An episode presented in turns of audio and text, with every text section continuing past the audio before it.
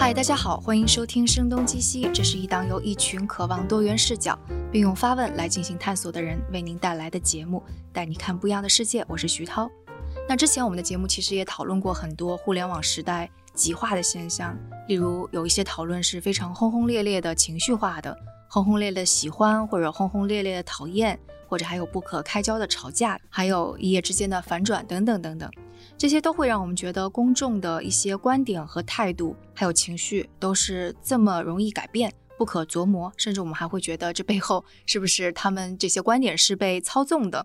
呃，我们有时候也会说，平台是为了流量，会去为这些极化的现象推波助澜。所以，我们今天要问的一个问题是：这果然是互联网时代才出现的状况吗？以及这背后究竟是怎么回事儿？今天我们依然是请到了董成宇老师，他是在人民大学新闻学院任教，他之前有一些研究也是和这个话题相关的。Hello，董老师您好。Hello，各位声东击西的听众朋友们，大家好。就我们今天又是要 回溯到历史来看，历史上面是不是有过类似的一些现象，对吧？嗯，是的，因为我觉得其实互联网中的新现象，套用圣经中的一句话，就是“太阳底下无新事”。对，嗯，呃，技术的变化是迅速的，但是人性的进化却是非常缓慢的。包括刚才徐老师说到了我们的爱和仇恨这些，呃，以情感为导向的这种东西呢，往往它是容易被迅速激化的。但是以事实为导向的东西却是缓慢的。比如我们对于事实的认知永远是在做加法，但是我们的情感的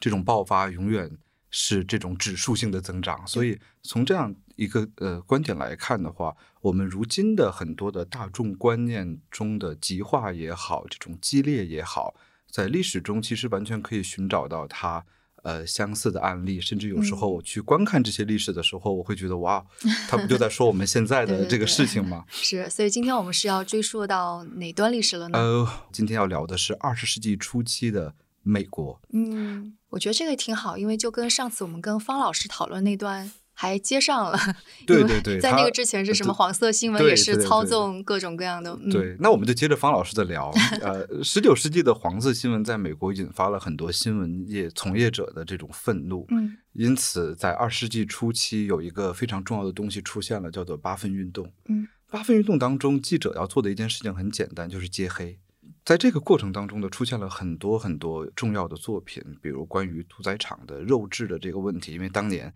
在美国，人们很关心的是食品安全。哎，你看这历史总在重复自己。对对对。呃，所以呃，在那个时候呢，又出现了这样一群人。这群人呢，我们现在都很熟悉了，叫做公共关系从业者。嗯，其实公共关系或者现代公关可以追溯到那个时候。说到呃大众观念的激荡或者这种极端呢，其实很多时候。呃，它既是一个现象，又是资本或者商业可以操纵的一个资源。嗯，举个例子，当时有一个香烟啊，名字叫做 Lucky Strike。这个香烟呢，如果各位现在去机场免税店的话，还可以看到，但是街边可能卖的不是特别多了。嗯，当时这个香烟在美国卖的不好，它有一个非常重要的对手叫万宝路，哎，Marble，它肯定卖不过 Marble 呢，怎么办呢？于是他就找到了一个人。这个人呢是当时初出茅庐的一个公共关系从业的这样一个小青年，名字叫做 Edward Bernays，爱德华·伯内斯。爱德华·伯内斯，各位可能没听说过，但是他的舅舅还是比较有名的，叫做弗洛伊德啊。就是谁也没有想到，弗洛伊德这样一个精神分析大师的这个外甥是一个搞公关的，这好像有点风马牛不相及。这里面还有一个特别有趣的故事，是弗洛伊德的书最早被引入美国，就是。爱德华·伯内斯做的，但是可能因为他搞公关比较浮夸，这个他没翻译好，就老想着推销，但没有想把这个事儿给做好，所以弗洛伊德据说是跟他绝交了，就是因为翻译的太差了。但是弗洛伊德对伯内斯的影响是非常大的，他认为精神分析给广告业和公关业的从业者提供了一个非常好的工具。于是 Lucky Strike 找到了这个伯内斯，说：“说我该怎么卖我的香烟呢？”伯内斯说：“说你看你的香烟呀。”要和 Marble 万宝路区分开，万宝路是西部牛仔的那个形象，要卖给男人，不如你把 Lucky Strike 这个香烟卖给女人。但是当时有个问题，就是女人或女性在当时的美国是不允许在公共场合吸烟的，你只要对你只要吸烟就会被拘留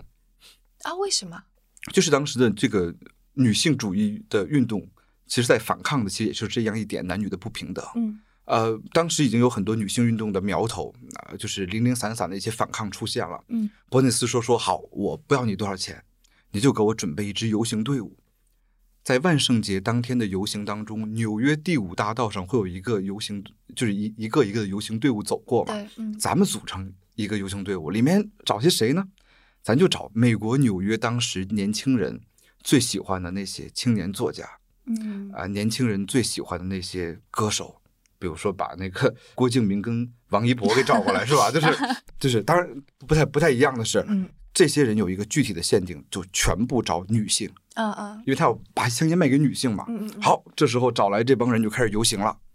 游行的队伍当中，这些青年的意见领袖们只需要做一件事情，就是把香烟点燃，吸一口，然后举过头顶，嗯等待《纽约时报》的记者们给他们拍照。嗯嗯拍照之后，第二天，《纽约时报》的头版就出现了一些女性在万圣节游行的队伍当中把香烟举过头顶的这样的一个画面。伯内斯说：“大家看一看，这是女性抽烟吗？这是抽 Lucky Strike 吗？不是，它的意义在于自由。哦天哪，那怎么样能够看出自由来呢？说不仅是女性吸烟让你看出自由来，更重要的是，你想一想，女性抽一口烟，把烟举过头顶这个姿势，自由女神像。嗯我们举的不是火炬了，我们举的是香烟，所以我们老说姐抽的不是香烟，但也不是寂寞，姐抽的是自由。自由，所以把这个 Lucky Strike 香烟和自由紧紧的绑在一起。他接下来的广告说：“我们不是卖烟，我们需要用香烟做一件事情，就是来废除一个经历了很长时间的偏见。嗯我们要让女性获得同样的这样一个权利。所以我们很难去一下子来说说这个是好事还是坏事呢？说它是好事，它的确有积极意义，它的确在为女性平等来做事情，但是它的初衷绝对不是为女性平等来做做事情，嗯嗯而是通过这件事情激发起女性对于 Lucky Strike 的认同感。嗯而在商品这个领域当中，我们有一个概念叫做 product intimacy，叫产品亲密。意思是说，我们去买一个产品，不仅是因为这个产品功能上我们用得着，嗯还有一点就是我们跟这个产品是有亲密感的。对，它就像我们的朋友一样，嗯比如宝洁啊，它其实近百年来它一直在做的事情就是让宝洁成为我们生活中的朋友啊，就做了很多在美国的这种宣传案例。那请注意，一旦一个产品跟我们有亲密感之后，它的定价卖的那个东西，比如一百块钱、五十块钱卖的是产品，五十块钱卖的是交情。对，所以 从这个角度来讲的话呃，Lucky Strike 五块钱卖的是香烟，五块钱卖的什么？是你抽一口那种自由的幻觉。嗯所以从这个角度来讲，虽然它是一个商业案例，但我想说，其实人性是变化很缓慢的。同样的一种人性的这样的一种逻辑，可以被应用在很多的领域，比如说政治领域，比如说文化领域，我们在做的都是一样的事情。嗯所以大众观念的塑造，呃，如果我们暂且做一个简单的结论的话，就是大众观念的塑造往往不是基于事实，而是基于情绪，嗯而是基于对于某些美好词汇的畅想。嗯，而且我觉得那个时候可能也是一个比较好的时机，就是大众媒体越来越成熟了，就经历了黄色新闻时代之后，也有像《纽约时报》这样子的大众媒体，就是更加严肃的媒体也出来了。对对对，所以其实是报纸作为一个那个时候的新媒体嗯，其实是可以影响到越来越多人的。嗯，我觉得是这样的。你刚刚就是提到伯内斯这个人，觉得那段历史当中非常重要的一个人，所以他当时是相当于是利用了大众的观念的这种心理，然后去阐释了很多东西，然后发展出了一整个产业的感觉，是吗？对他其实特别逗的，有一点就是伯内斯被称为美国公关之父，呃，也有人说他是现代世界的马基雅维利。嗯马基雅维利写了《君主论》，但他做的其实就是商业帝国的这种君主论，怎么来操控这种大众观念，怎么来控制大众观念。嗯，其实特别有意思的一点是，如果我们想一想这个。呃，公关之父这个名字，其实我们在广告中经常会看到这样的一些宣传。比如我在读大学的时候，在中关村看到一个广告牌儿，当时把我笑的不行。嗯那个是一个托福培训的一个机构，那广告叫做“哈佛爸爸”，谁谁谁。然后我在想，我说这个读哈佛的人不骂你们，你就都当人爸爸了。但是但是你就想，比如说还有中国雅思教父啊，中国什么呃托福培训第一人，我就在想，就是一个基本的媒介素养，就是谁称他们为这个名号呢？嗯，如果你仔细想一想，这些名号到底出自哪里呢？伯内斯所说自己是美国公关之父，又出自哪里呢？特别逗的一点在于，美国现代公关之父这名声是伯内斯自己给自己起的。嗯，就是他对于这种公关宣传、对于大众观念的操纵，不仅是帮他的客户来操纵，他连自己都来操纵。嗯，其实如果我们严肃的对待历史的话，美国的公关起源的这个我们说教父级的人物，其实不是他。而是比他早十几年，另外一个人叫做艾维里。嗯，艾维里其实做了跟伯内斯相似的事情，他的逻辑都是事实上啊，我们可能放在一边，但是我可能更在乎的是你在情感上跟我是不是站在一起的。他当时的一个案例是洛克菲勒，洛克菲勒我们都知道洛克菲勒基金会，当时呢，洛克菲勒经营了很多这个铁路的这种这种公司嘛，他其实很贪婪的资本家，他的工人住宿条件特别差，薪水特别低。工人们就开始不满意了，洛克菲勒特别狼狈，怎么办？他就找到了艾维里，说：“艾维里能不能帮帮我，让这些工人喜欢我，踏踏实实给我干活？”艾维里说：“好，第一，事实层面给人涨点工资，给人打扫打扫房间，但是这不够啊，你一定在价值层面上去拉拢他。怎么办呢？很简单，请这些工人们去你的私人高尔夫球场上打高尔夫球啊，打完了之后还没完，请注意第二件事情。”打都打累了吧，一身汗了吧，然后领着这些工人去你的豪宅。你一敲门，这时候你的太太一定要端着一盘刚烤好的饼干在门口等你们，然后把这些工人请到家中一块吃饼干。他不会让工人感到仇富吗？他的逻辑是：嗯，我是你们的朋友。当然，这里面呃前提是你一定要给人加工资，你不能光搞这些虚头巴脑的东西。事实层面解决了，你要在价值层面拉拢。所以。艾维里其实做了很多很多呃有价值的公关，并且艾维里其实比伯内斯的道德水准要高一些啊，对是。然后他认为你不管怎么去做公关，怎么控制大众的观念，你都要在事实层面先要把自己做好。嗯，但是艾维里没有做好的是，他没有给自己做好公关，他的晚年被误会为纳粹在美国安插的间谍，因此郁郁而终。但是。伯内斯这个人，就用现在的话来讲，就是鸡贼的多。他对自己的包装同样是非常的精美的，因为他晚年的时候，人家就回想起那个卖给女性香烟这事儿啊，就说你这事儿做的不地道，你这香烟有害健康啊，你怎么拿香烟来换自由？你这个道德上有问题。伯内斯说说很抱歉，我当时并不知道香烟有害健康。嗯，有可能这事儿其实。如果回想到中国的这个民国时期啊，我们这边民国时期，其实很多香烟广告上写的是香烟可以缓解胃痛啊，呃，就是因为尼古丁本身是有止痛的和缓解焦虑的很多作用的，嗯，所以有可能他不知道香烟是不是真的有害，但是他去世之后，他的小女儿爱丽丝写了一本他关于伯内斯的传记，就出卖了他，说我当时只要家里有人抽烟。我爸爸就把那人赶出去，嗯，说家里不允许有人抽烟，这个东西不是好东西啊。所以，所以有时候我们在想，伯内斯是一个一个很虚伪的一个人，他没有做好他女儿的公关工作。对对对，但是伯内斯的整个的一个职业道路，就是前半段在一直做公关实践，又赚钱又帮别人赚钱，嗯，然后后半段呢一直在做公关教育和公关职业道德的这样的一个，就有点功成名就之后开始搞那些要要立名立名的这样的事情，但是最后。呃，也是被很多人认为他本身是一个有点虚伪的人，包括他的传记作者曾经说他是我一生中见过最无耻的人，就是他是一个名声喜忧参半的一个人吧。但不管如何，我们刚才分享的艾维里和伯内斯给他汇到一起，其实指向了一点，这一点是对于古今中外可能都适用的。我们对于事实的判断固然重要。但有时候，我们对于事实的态度比事实本身还重要。嗯，这件事情不就是前几年我们所说的后真相嘛？嗯，就是我们总会被自己的既有的态度所拉着走。那么，对于大众的这种观念，如果有一方可以迎合我们这种态度，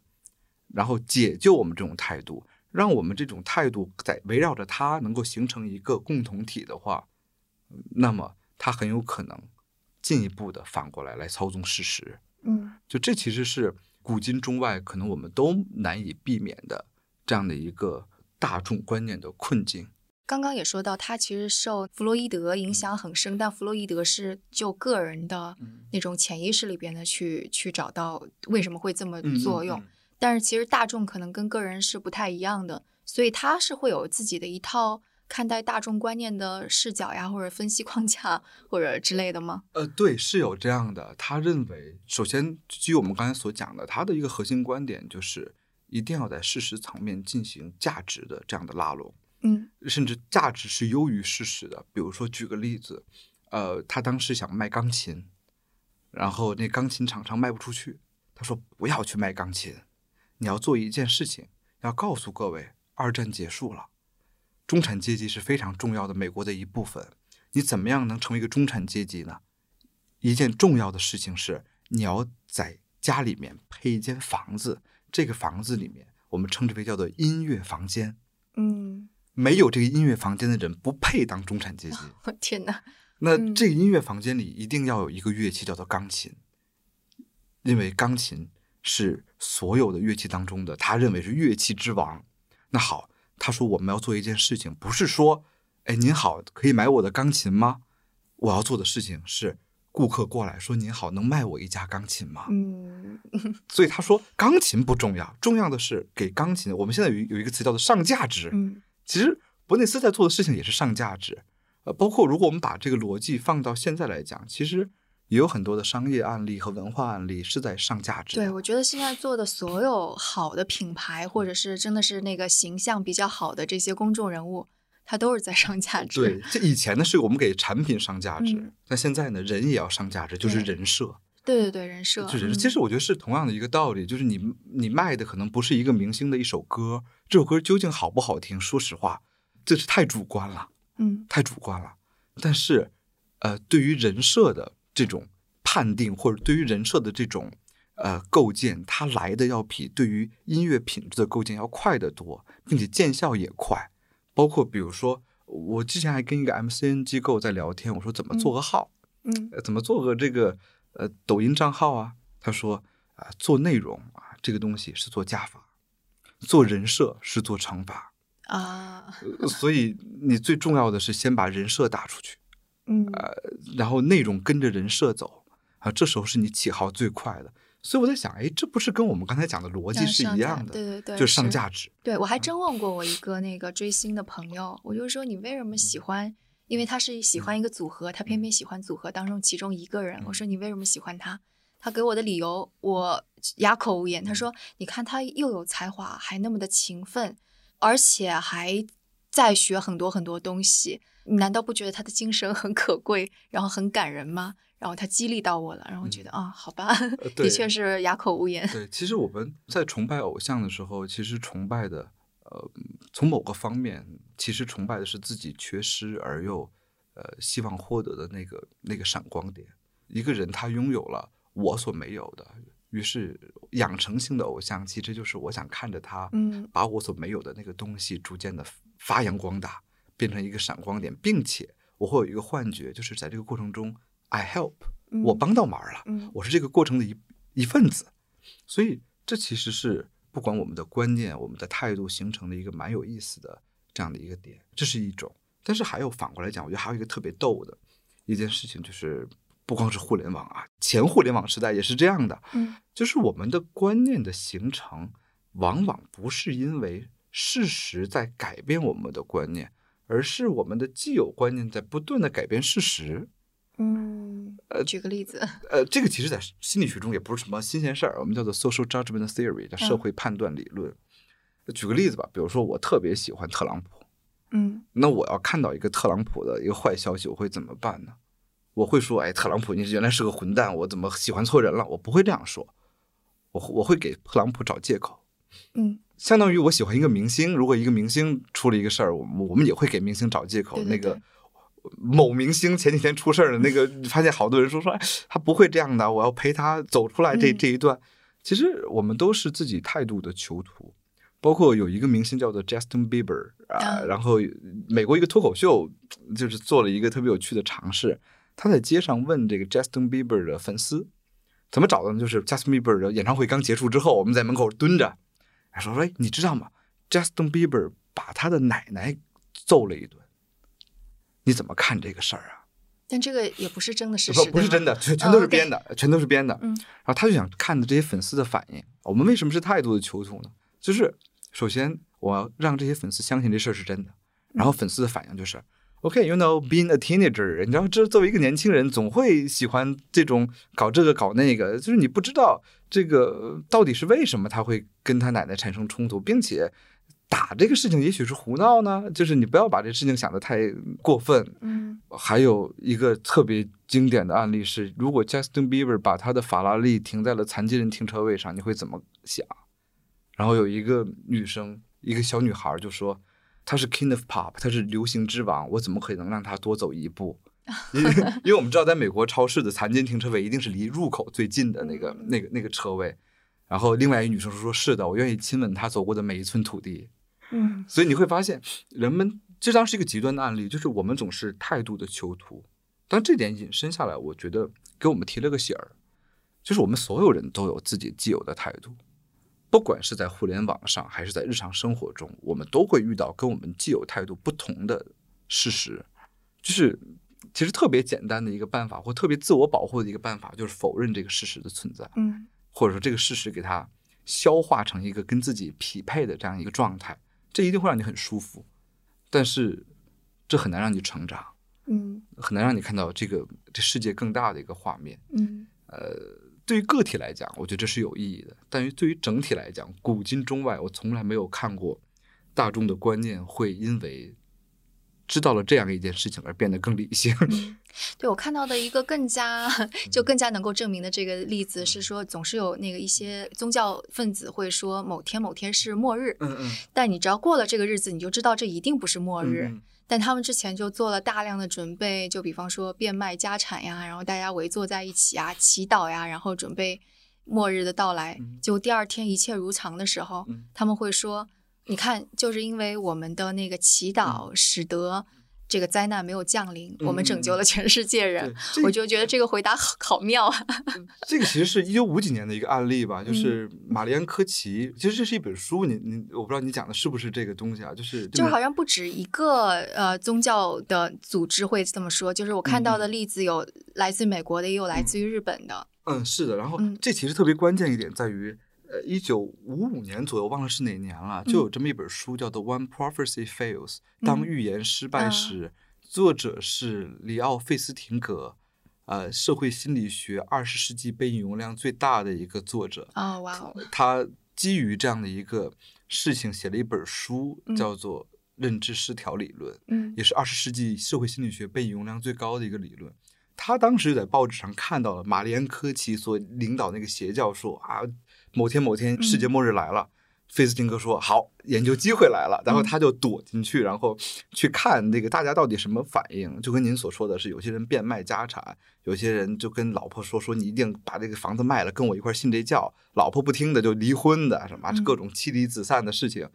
最后那天晚上，在广场上说火星人要去接他们走，然后地球要被洪水所毁灭。然后费斯汀格就在其中一块等着。同样是大家到了十二点，哎，没有火星。火星人没来啊，然后特别逗的是，现场的女性纷纷说：“我们要把这个耳钉儿啊，什么都给摘了，项链摘了，金属会 影响火星人探测到我们。摘了之后还不行，然后女性们就跟男男生们说：说你们也别闲着，那些皮带上是不是也有金属？也都全脱了。然后于是这个男生们把皮带纷纷解掉之后，提着裤子继续等，到最后也没有等来，没有等来邪教的一个解释就是啊，你们。感动了上帝，上帝决定不毁灭人类了。然后这些教徒就跟您所说的似的，也在去发传单啊，说你看我拯救了你们，快来皈依我们，对，皈依我们这个宗教吧。然后菲斯汀格的解读是什么呢？他解读非常精彩。他说：“嗯，你看，就我们的认知啊，其实是一个一个的小人儿在我们心中，他们会打架。比如其中一个认知是，我为这个宗教做了好多好多事情，我变卖了房屋。”我老婆孩子都不要了。第二个事情呢，就是这个宗教的预言失败了。我不知道是不是他骗了我，但至少他失败了。我信这个宗教和这宗教没说准这事儿，这两个就造成了巨大的冲突，叫做认知失调。那一旦有认知失调之后，人们一定会有两个选择：第一，我要为这个宗教说话；第二，我要为这个事实说话。如果为事实说话的话，我要反过来说这个宗教是骗人的。嗯，我之前好蠢啊，对，但是为这个宗教说话的事儿，我就要为这个事实找理由。哦，原来不是他骗了我，而是我感动了上帝。但是我们仔细想想，哪一种说法的成本更高？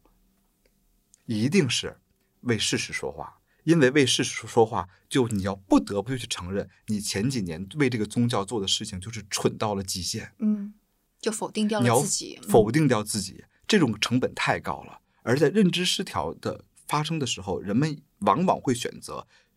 成本比较低的解决方案，就是更爱这个宗教，嗯或者越陷越深。其实宗教或者甚至邪教的很多逻辑都是利用人的这种认知失调。嗯包括我们其实，在现实生活中，我们遇到了某一个跟自己呃相反的观点，我们是要去接受这个观点的成本，其实比我们要拒绝这个观点的成本要高得多。包括我们回到爱德华·伯内斯的时候，他有一个非常经典的观点，他说：如果你想证明一个人是错的，嗯不要在事实上跟他纠缠，然后说他这句话说错了，那句话说错了，不要这样做，你就做一件事情，证明他是个坏人。啊，就像那个 Trump 直接说那个希拉里是 cooked，对 对对，我觉得这个特别经典。包括如果各位能回想出一些关于互联网中，包括近期、远期发生的事件，很多时候我们就是批评一个人的观点用的方法，都是说他是坏人，对而不是说他的观点是错的。说他道德上有瑕疵，行为上是错的之类的。所以伯内斯嗯当年在二十世纪上半叶的美国，他说说你如果想批判他的观点，不要说他观点本身，不要在观点上纠缠，因为你们互相的吵架会让公众越看越烦，甚至嗯公众的很多的认知水平无法理解你们争吵的内容。你要做的事情特别简单，就是公众站一排，你就对这些公众说：“看，那个人是布尔什维克。”啊，就足够让他在当时的美国这个政治语境中身败名裂了。嗯。包括其实，如果我们回想起易卜生有一个话剧叫《人民公敌》，嗯。那个话剧其实说的也是这样的一个意思：一个小镇想要做那个温泉生意，嗯，但是做着做着，突然来这儿洗温泉的人都得病了，得了怪病，于是小镇就要召集一个小镇的大会，说到底是我们哪儿出了问题。其中呢有一个人叫斯托克芒，他是一个医生，他在这个小镇的集会之前检测了小镇的水质，发现这个小镇的水质是不能做温泉产业的。嗯是水质出了问题。但是，一旦证明水质出了问题，这个小镇所有人为温泉产业的这个努力就全部归零了，嗯就是白费了。因此，在这个集会中呢，大家装模作样的在探讨很多的很多的观点。然后斯托克芒忍不住了，他说：“抱歉，我想多说一句，我检测了水质啊，咱们这水质不能做温泉产业。”这个时候，其他人会不会说斯托克芒，你做你说的是错的？我也检测了水质，水质是合格的，不会这样。嗯，大家对于斯托克芒这样一个冒犯的发言，只说了一句话：这个人是个坏人，他不应该被继续允许发言了，把他赶出去，他是人民公敌。嗯所以这其实当时我看的时候，我觉得特别震撼的一点在于，其实易卜生的这样的一个预言对于人性的把握是从来没有过时的，就是我们总在去说他是这样的人，他是那样的人，我们还会给很多人扣上很多的标签。如果我们去真的去探讨一个问题，进行一个呃健康的公共讨论的时候，他是什么样的人其实是第二位的。他所说的观点本身的质量高低有没有瑕疵，可能是第一位的。我们会因为某个标签把一个人变成恶魔，那同时你有没有发现，我们也会用同样的逻辑、同样的标签把另外一个人变成天使？嗯那这其实就是所谓的权威服从了。嗯，就我们会把一个人说他无所不能，你什么都不用管，你听他的就可以了。那这个其实是一个事情的两面。嗯那这样的结果，往往大众观念就会在这个过程当中被扭曲为一个可能没有那么真实的、那么健康的一个面相了吧？嗯，所以就这样说起来，就你看刚刚说的是二十年代初的一个事儿，嗯一直到现在，其实有了很多很多关于大众观念是如何被是怎么回事儿，怎么被嗯影响的。嗯其实有意思的是，就是当这些著作出来、研究出来之后，可能就对于普通人能够了解他的是少数，学者会了解他，嗯有知识的人，本来就有独立思考的人 会去了解他，但真正的大众普通人其实是不会去了解他的。嗯可能更好的去运用这个东西的，反而是商家，对或者是公共关系的专家呀，对，这公关的人，还有对政治家。这个其实就特别有意思，嗯就是有有一个特别有趣的段子，在嗯这个宣传史上是有一个段子的，就是美国当时呢建立了一个宣传分析学会，他要做的一个非常重要的事儿就是来教育老百姓，就是你们一定要知道这些宣传家、这些呃广告商们是怎么蛊惑你们的，嗯。呃，你们知道了之后，他们就骗不了你们了。于是他们做了一个杂志，其中一期罗列出来了这个宣传的七种技巧，嗯。其中比如包括正言法、花车游行法等等等等。啊，正言法就是让那个素人来说这个东西有多好。对，花车游行法就让让你觉得所有人都 都喜欢这个东西。嗯嗯还有比如平民法，让一个政治家变得跟老百姓一样特别亲民，跟农民一块种地，嗯这些都是宣传手法。嗯他说了七种手法，然后说这七种手法在日常生活中，在报纸上、大众媒体上经常出现，你们要识别它，啊，你们就不会被骗了。这个杂志出来之后，马上就被销售一空。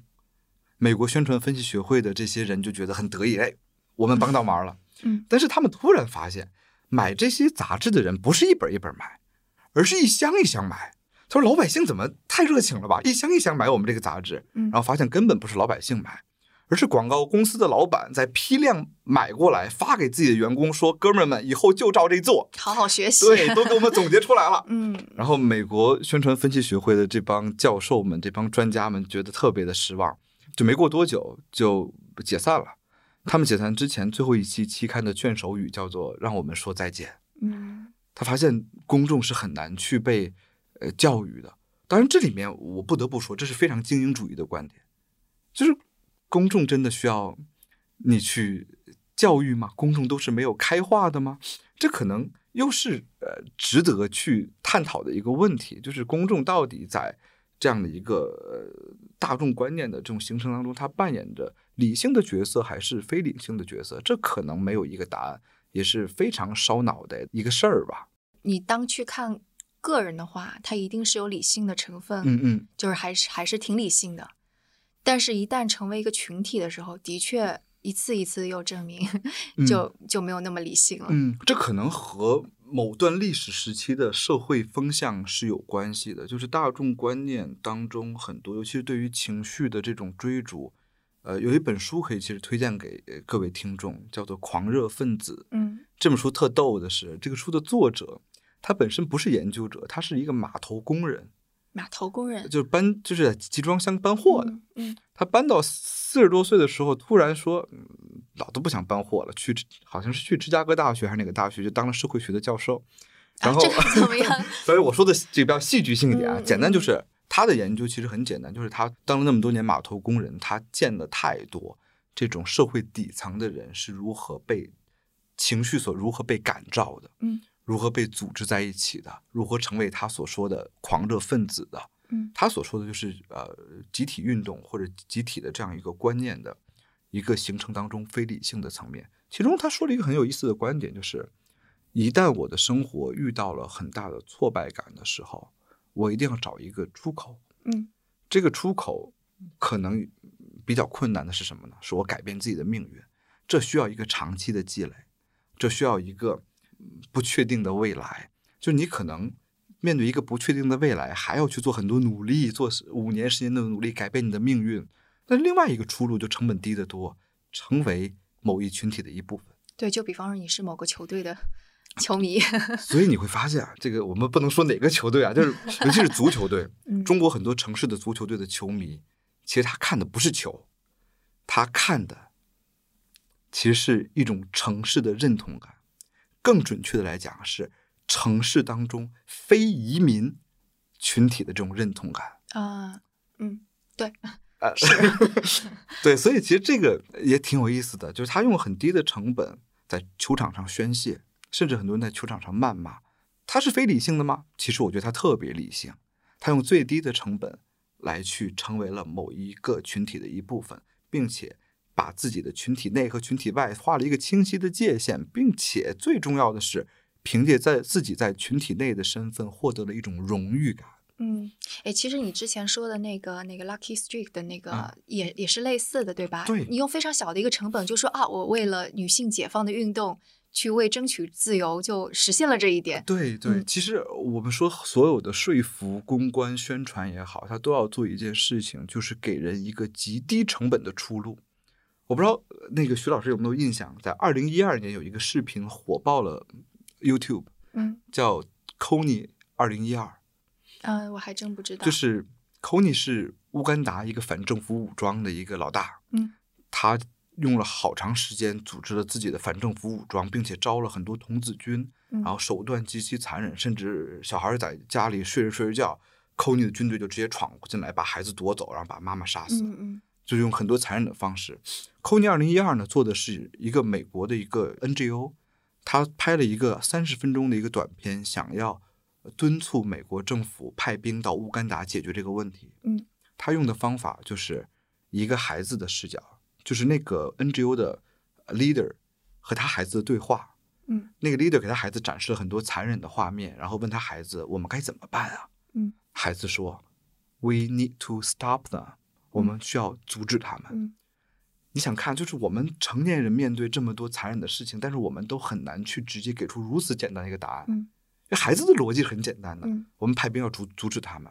于是他其实这里面用了一些内疚的方法，就是你看一个孩子都能有这觉悟，你们成年人看完之后还在犹豫，我们当然要参与进来去阻止他了。但是问题在于，这个人在乌干达，美国的老百姓能干嘛呢？于是这个影片最精彩的，虽然这个 Kony 二零一二这件事儿啊，其实有很多的争议，因为有人发现这个组织早就被灭了，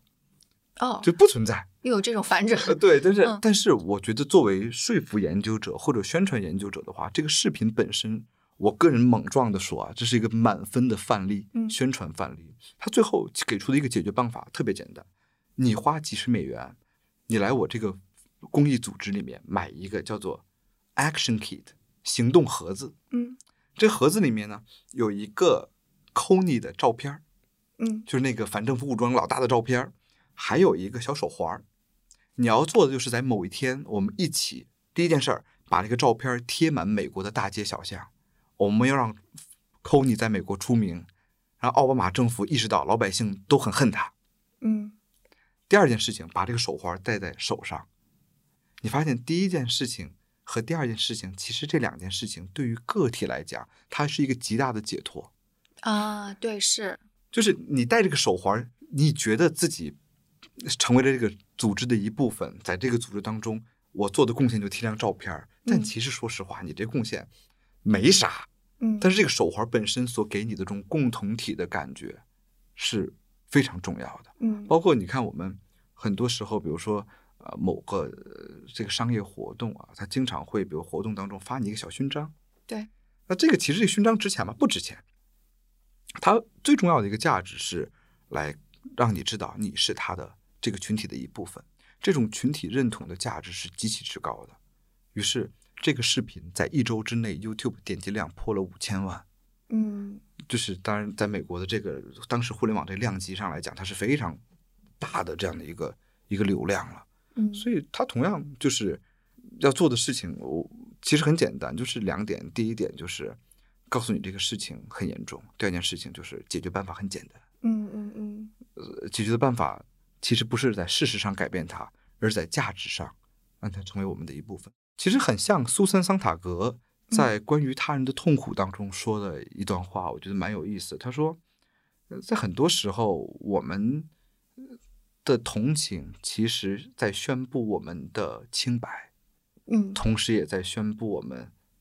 的无能。嗯就是我们看到一件事情，我们要一个阻止它，我们要去呃这个戴个手环也好，我们要去呐喊也好。首先第一件事情要宣布的是，啊我可不是这个的一部分，我跟他不一样。嗯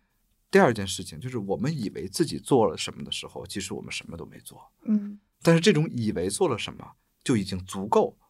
来去撼动大众观念，或者来去撼动呃大家的这种归属感了。对你刚刚说的那个归属感以及认同，我觉得这个太重要了，嗯因为再回过头来，就是你自己要付出什么样的代价，才能获得你自己个人的认同感。最亲近的人，他没有一种表达认同的方式，嗯嗯在学校里，你又是一个小透明，然后工作的时候又被社会毒打，那你说获得认同感，这是多难的事儿？对不可能每天都获得认同感。嗯但如果你去买一个什么东西，嗯或者做应援，就这个就可能来的就更加容易一些。对，甚至我觉得现在的都市的人是很缺这个事情的。社会学中经常说，现在的都市人是被原子化的，嗯就是比如说乡土社会当中，呃，你的社会关系都是你的亲缘关系。对。但是在现代都市社社会当中，尤其在北上广这样的移民城市当中，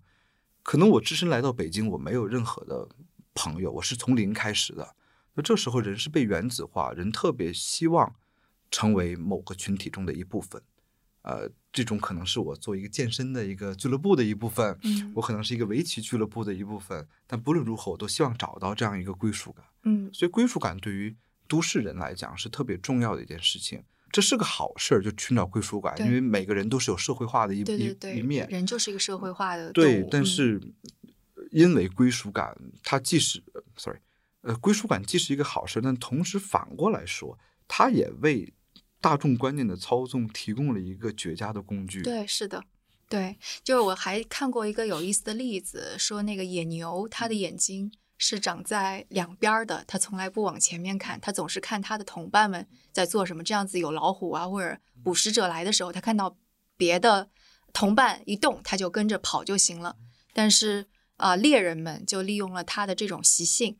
会把牛往悬崖那儿去赶，第一只牛没有看到前面有悬崖就往前跳了，其他的后面基本上都是跟着第一只往下跳的时候跳了下去。人类就利用了这种方式捕了大量的野牛，但问题是人类自己也是这样子的一种动物。还有一个社会实验跟这个很类似，就是说高速路上面很经常发生的一种车祸是莫名其妙的前面就变道了。然后后面的人看到前面变道了，即使是他所开的那条道路上并没有任何障碍，他也会觉得啊前面出事儿了，我一定要变道。堆积的变道的时候就容易发生车祸，这个就很很能够证明人的这种嗯总是想要看着别人在做什么，嗯嗯，然后自己跟着做的一个特性。这个其实用两个字来总结的，我个人觉得就是从众。对，就是从众。对从众，这个其实在心理学和传播学中都有非常大量的一个案例。其实我想分享给各位一个理论也好，观念也好，这个传播学中很有名，叫做沉默的螺旋。呃对但它这个沉默的螺旋，它的一个基础是阿什的呃从众实验，我不知道各位有有没有印象啊？就是举个例子，就是仰头看天的那个吗？呃，不是，是它是这个测量视力的那个，特别有名。是举个例子，比如说这个徐涛老师，你组织一个实验，嗯然后找了七个被测，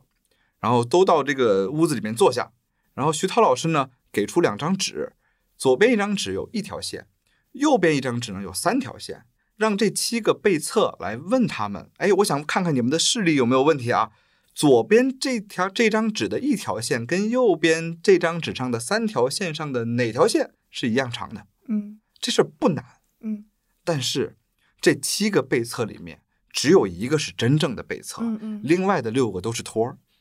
然后经过了几次真实的答案之后，那六个托儿开始发挥作用，开始故意选一个错，共同指向一个错误答案，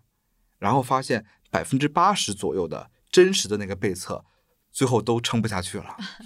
都选了那个错误的答案。嗯那同样道理，沉默的螺旋只是把在实验室中的这个事情放到了社会当中，因为在实验室中，我们的参照者是另外的六个被测，在社会中，我们的参照可不是六个人了，嗯而是什么呢？而是社会的观念的气氛。嗯，对，是，观念的气氛，就这社会当中大家都是怎么想的呀？我得琢磨琢磨。嗯我琢磨大家都往这儿想，那我就别往那儿说了。嗯我要么就跟大家一块儿往这儿想，一块儿往这儿说；要么实在我觉得我不同意的话，怎么办呢？我就不说。沉默。嗯于是这个沉默就像螺旋一样越来越大，而社会的压倒性的意见也会越来越明显。最后，呃，异曲同工的一个概念就是极化了。对，是的，对，就对是极化。那这里面还有一个问题，就是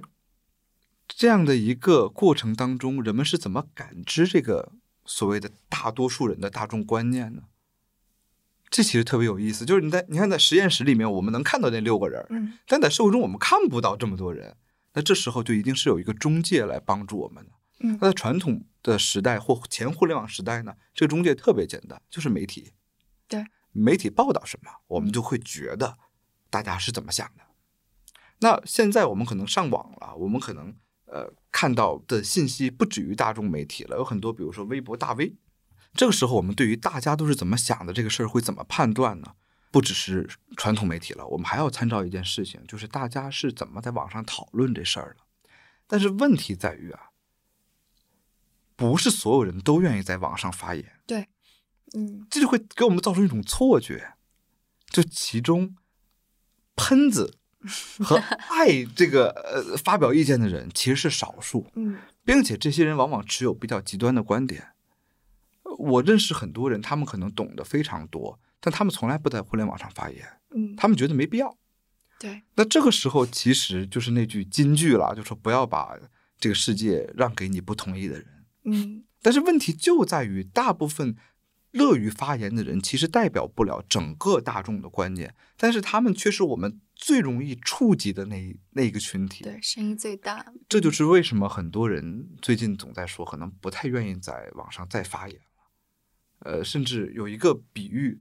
呃，当时是一个人给我留言，我觉得他说的太好了。他说，二十年前，我们因为不愿意在现实中发言，于是我们逃到了互联网上。嗯二十年后，我们因为不愿意在网络中发言，又逃回到现实当中。嗯，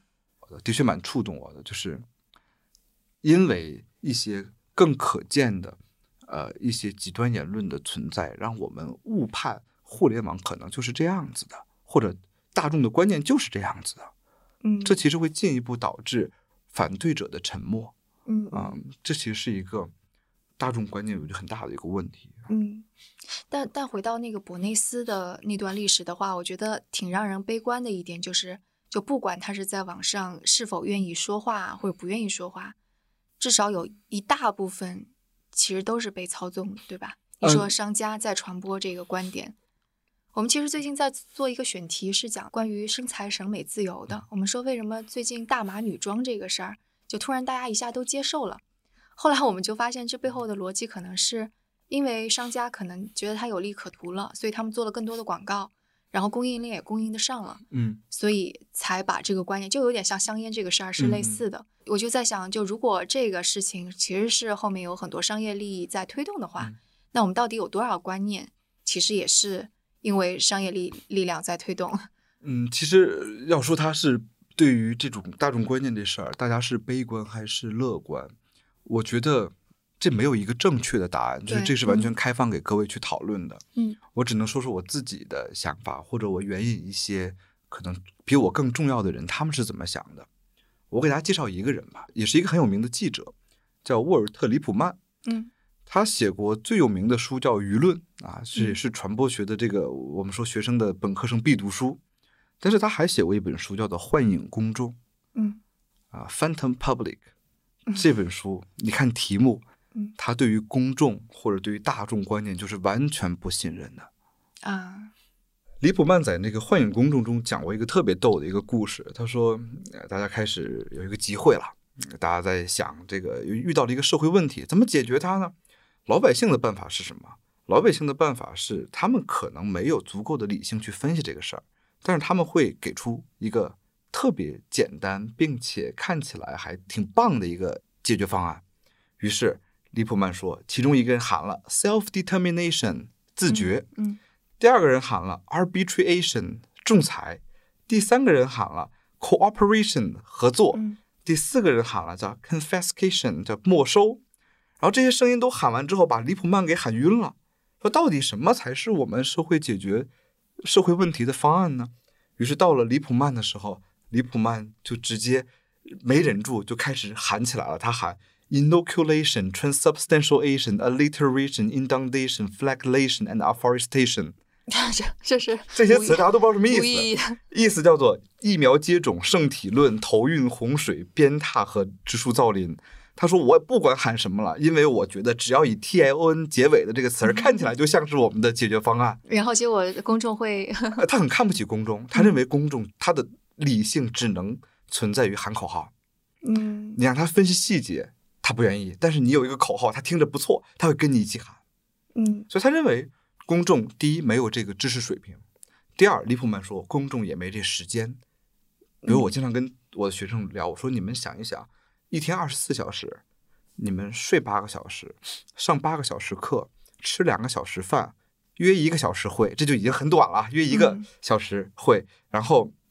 再加上玩俩小时手机，嗯打一小时王者，再加上这个路上走半个小时，你可能还有一个小时时间，你其实什么都没做，在那发呆。嗯你算一算，你二十四小时就差不多了。嗯请问你有多长时间来去想这样一个问题：我们的社会未来会走向哪里？嗯，你可能没有这个时间，所以李普曼认为你既没这时间，有没也没这能力，那你就别瞎凑热闹，或者大众观念这事儿，它注定是要被塑造的。对，这样子就是一个非常典型的那个精英主义。对 对，这是一个非常精英主义的这样的一个说法。嗯，但另外一个说法，就是呃，会乐观很多。就是跟李普曼吵架的一个人叫做约翰·杜威，嗯这个人就是美国实用主义哲学的这个代表人物了。他认为，呃，事情没有想的那么糟，我们一定能够组成一个所谓的大共同体，去理性的去共同讨论社会中关键的事件。而这个大共同体的组成，在约翰·杜威那个年代，他的期望寄托在了报纸上。嗯，他认为大家可以通过读报来去形成这样的一个呃社群啊，这个社群当中人们可以公开的交换意见，形成理性的舆论。这个其实不是杜约翰·杜威首先想到，他特别像一百年之前英国的咖啡馆儿。嗯呃，当年英国咖啡馆是怎么兴起的？就这事儿，其实英国人之前不喝咖啡，喝酒，但是呢，有一段时间酒的价格猛涨，嗯那些比较贫苦的人喝不起了，于是咖啡馆在伦敦开始兴起。而咖啡馆很简单，你花很少的钱买一杯咖啡，咖啡馆会提供当天的报纸和读报的人，嗯读报的人会给你读当天的消息，然后一群不识字的人开始在那聊天儿。这个事情其实组成了哈贝马斯，就是著名的思想家哈贝马斯所说的公共领域的雏形。哇，那就是最早的播客呀。所以他们认为公众是有理性的，它主要是没有这个机会，嗯没有这样一个途径。因此，我们在上世纪九十年代对于互联网的一个畅想，就是它提供了一个新的公共领域，提供了一个新的讨论的空间，人们可以去理性的去去面对更多的事情。个人可能是有一些偏见，我认嗯为约翰·杜威也好，公共领域也好，都太过理想性。嗯嗯，我们在现实生活中所面对的很多的偏见，在互联网上似乎并没有得到任何的缓解，嗯甚至在某些时刻还变本加厉了。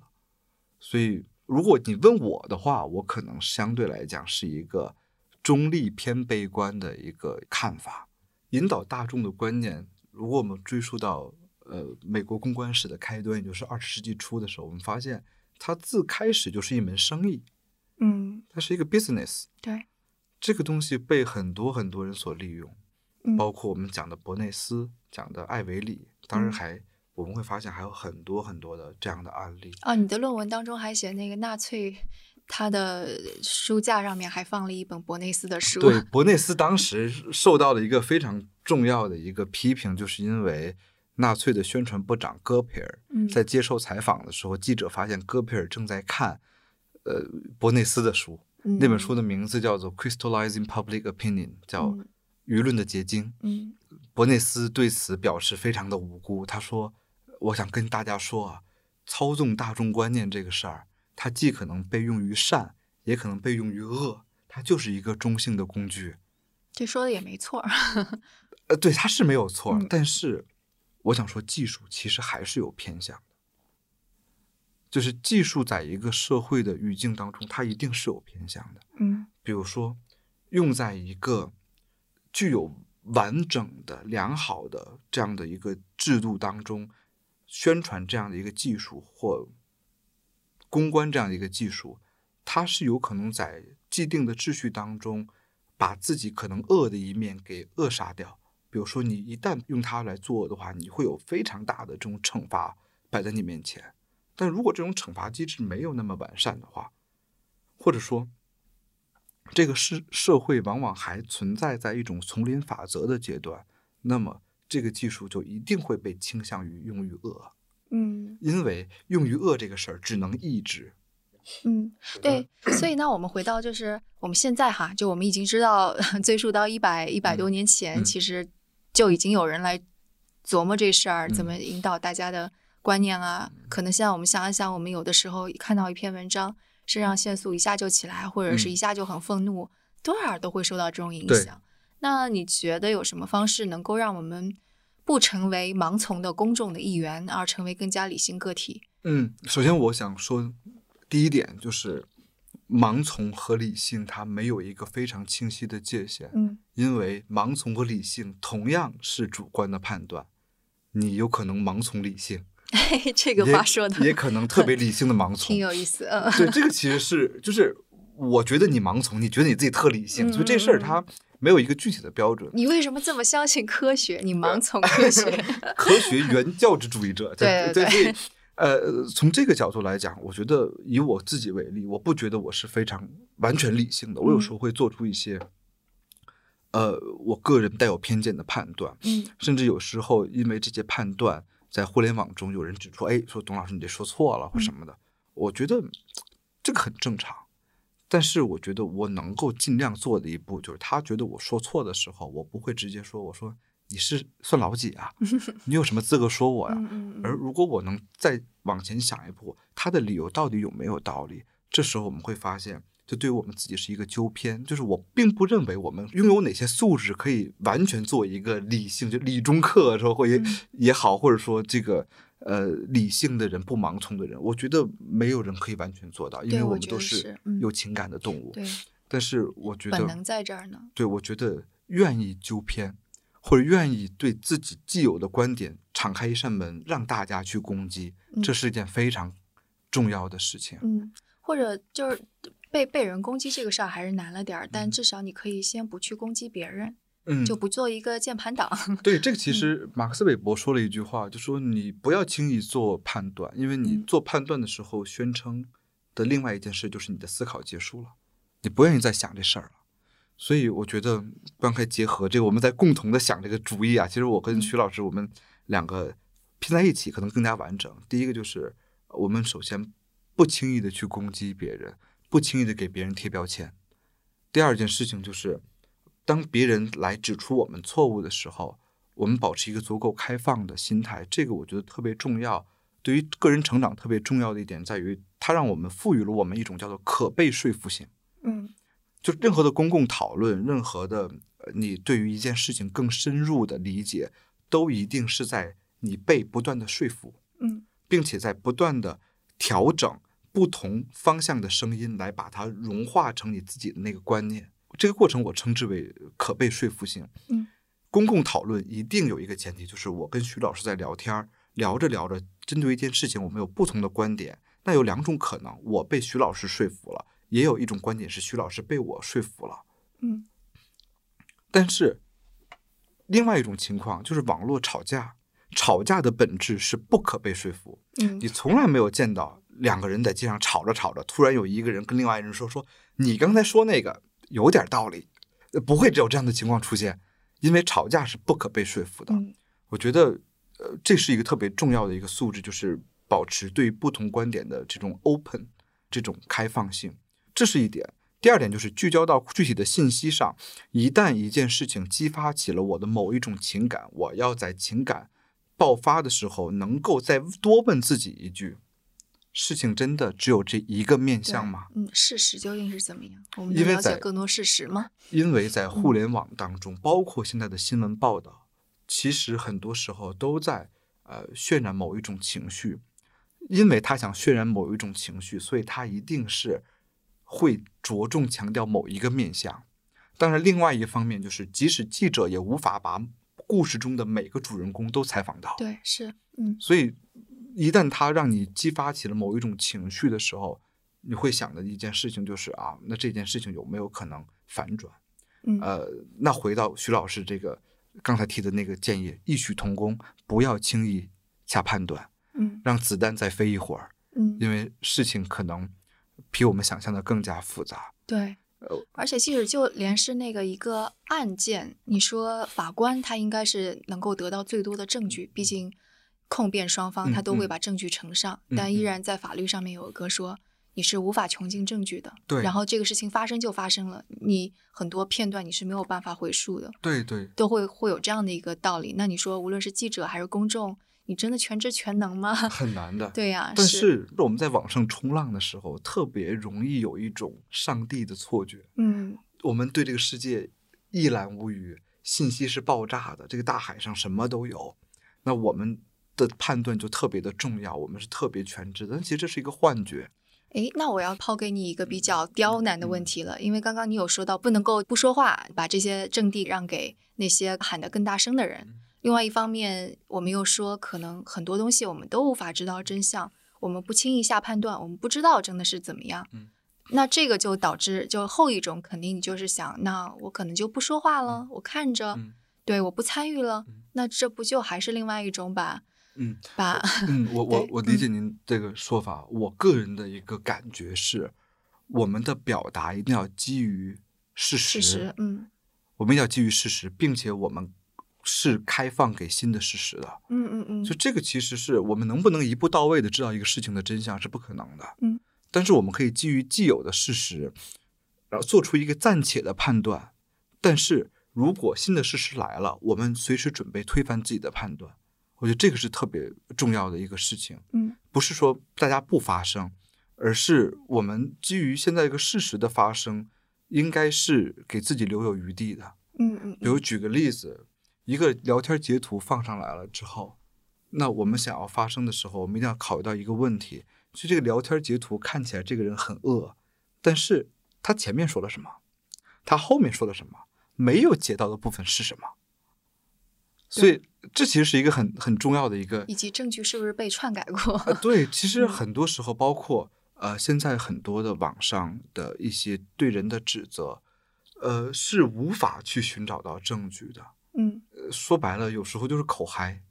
对，而且其实它就是生得伯内斯的精髓，是吧？对，就是不管事实怎么样，先给你个标签，先把你的情绪给调动起来。对，我觉嗯得至少从一个方面来讲，就是从大众观念的这个层面来讲，这可能不一定是一个特别健康的。对，关于公共讨论这个，就是我就联想到《关键对话》那本嗯书。这一本书我上一期当中也谈到，它讲的是个人之间的沟通，但嗯我觉得放到公共沟通当中也非常的适合。嗯就首先他会说，就是你要想一想你的目的是什么。嗯你就只是情绪上来了，你想一想啊，我真的要吵这个架吗？真的有目的吗？有意义吗？那可能目的没了，那你就别去 掺和了。嗯，然后，如果你觉得，哎，这个事实我知道一点儿，我必须要去说一些什么，嗯嗯或者说，如果我不说，这个人的清誉就毁了，或者是专业意见就没有发挥出来，那你的目的就是为了科普，或者嗯说出一些更多的事实，那你可以去说。我觉得这是第一步，你决定到底要不要说。嗯然后第二步，他说的的确是你在跟别人沟通的时候，就是要以事实为依据。那你有什么事实，你就摊出来是什么事实，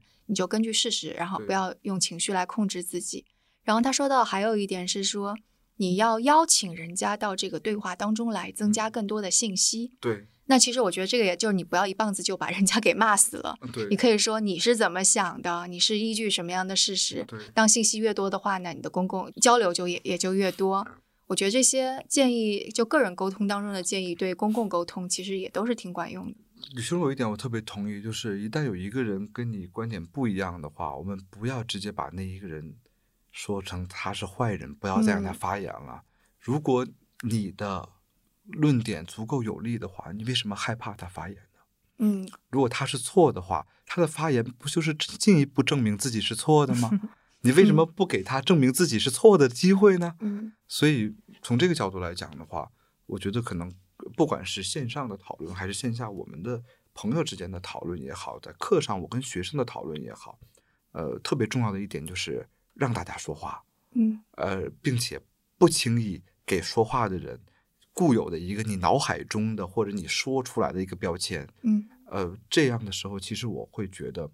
我们的成长会更快，我们对于一件事情的理解会更深入。也许你最后没有被说服，这个结果其实并不重要，但是这个过程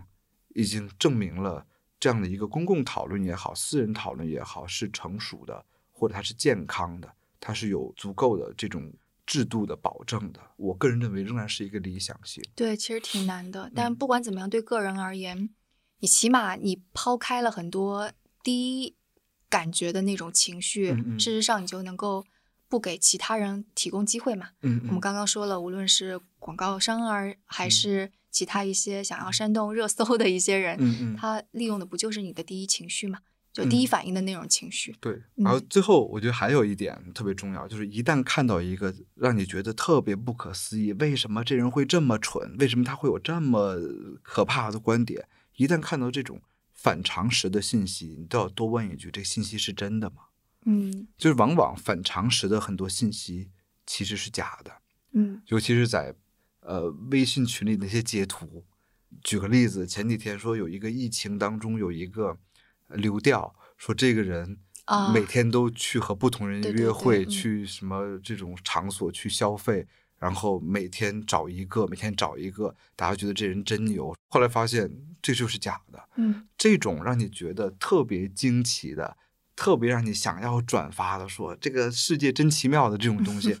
世界没有那么奇妙。嗯就是大部分的事实或者世界的中的现象，还是在我们的预判之中。如果很多事情都是这样的话，那我们只能说自己生活这个世界太疯狂了嗯啊、所以一旦看到一些呃反常识的新闻，要核实信源。对是呃，如果说这个的人的流调的这样的一个事情是真的话，一定是来自于官方的这样的一个通报，而不是来自于一张网络截图。嗯所以信源是特别特别重要的一点。嗯而且你就想想看，你增加贡献的每个流量背后都是有受益者的。对对，所嗯以从这个角度来讲的话，那回到了一个话题，也是传播学我们一直以来都在想的一个问题，就是媒介素养。嗯嗯嗯嗯、当然媒介素养也包含了我们刚才所说的这种呃讨论的素养，这是一个非常非常，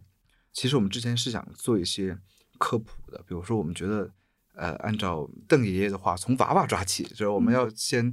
从这个小朋友来抓起。于是我们也尝试在，比如我们在上海也做了一些这样的尝试，去给小学生和中学哦是生吗哦那来挺好来去、呃跟他们讲现在的互联网是什么样子的。呃，这个人的讨论是是为什么会非理性？嗯那我们会把传播学和心理学，还有互联网，尤其是在互联网语境中的传播学和心理学，去讲给他们听，嗯让他们自己去分析这件事情。我觉得它是有社会的公共善的，但是也不是一件容易的事情，因为它和既有的这个应试教育是冲突的。这件事情没法嗯让孩子在期末的时候多考两分儿，这啊这这是一个是就挺麻烦的事情。其实它本身是一个 critical thinking 的一部分，对对吧？。对然后你说你怎么去更加思辨的看问题，这本来就是一个很难教的事儿。对，关键嗯是这件事情，它不会你教完了之后，它有一个明显的一个变化，说这孩子没法考。对这 孩子就批判方面多了两分儿，或者说他对于事情的理性的这种观念又涨了百分之十，你没法嗯对考虑这件事。反而他更加过来跟老师、家长 argue，你为什么要 送我去学这些没用的东西？对，所以这嗯件事情是个不太容易的事情。但是嗯我们在想，如果有机会的话，我们还是蛮想多做一些这些尝试的。嗯就是我觉得很多包括大众观念的一些塑造，既逃不开资本或一些商业力量它的利用，但也需要知识分子对，来在其中能够做一些更加中立的、去资本化的嗯这样的一些。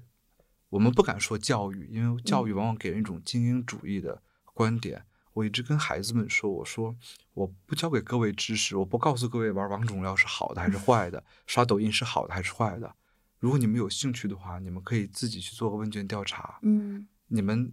然后刷一个礼拜，你们告诉我你们是什么感受，你们觉得哪儿有有不对劲儿的地方吗？嗯其实这种方式是让学生们来去，于是有一些学生他们提供的想法特别有趣。他说：“我想去研究一事儿，青少年模式到底能不能管住我们？”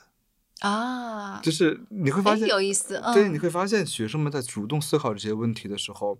我并不想给他们一个答案，但是在这个思考的过程当中，他们会包容不同的意见，嗯他们最后得出一个自己的一个结论。嗯然后这个结论可能是错的，也可能是正确的，但不重要了。重要的是在这个过程当中，他们在思考这个事情。但是在现在这个语境当中，这件事儿其实是花了大量的精力，但是可能辐射的面很难很难变变大，因为我们的对手是英语培训，是数学培训，是奥数培训。还行还行，这个夏天 他们，对这个他们也很惨的。我们我们对他们表表表示那个同情。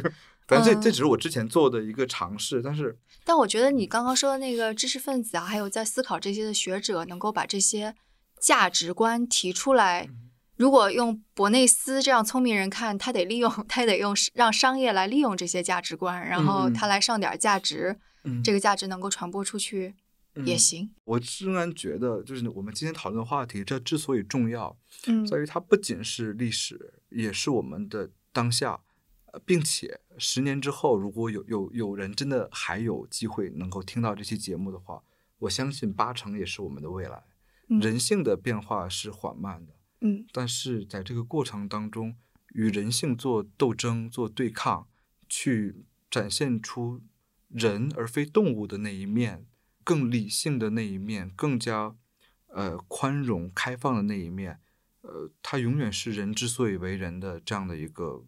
对一个必备的条件。当然，呃，在目前看来，它可能仍然是少数人的殊荣。嗯，它可能不不是一个大多数人的能够马上就能够扭转过来的这个过程，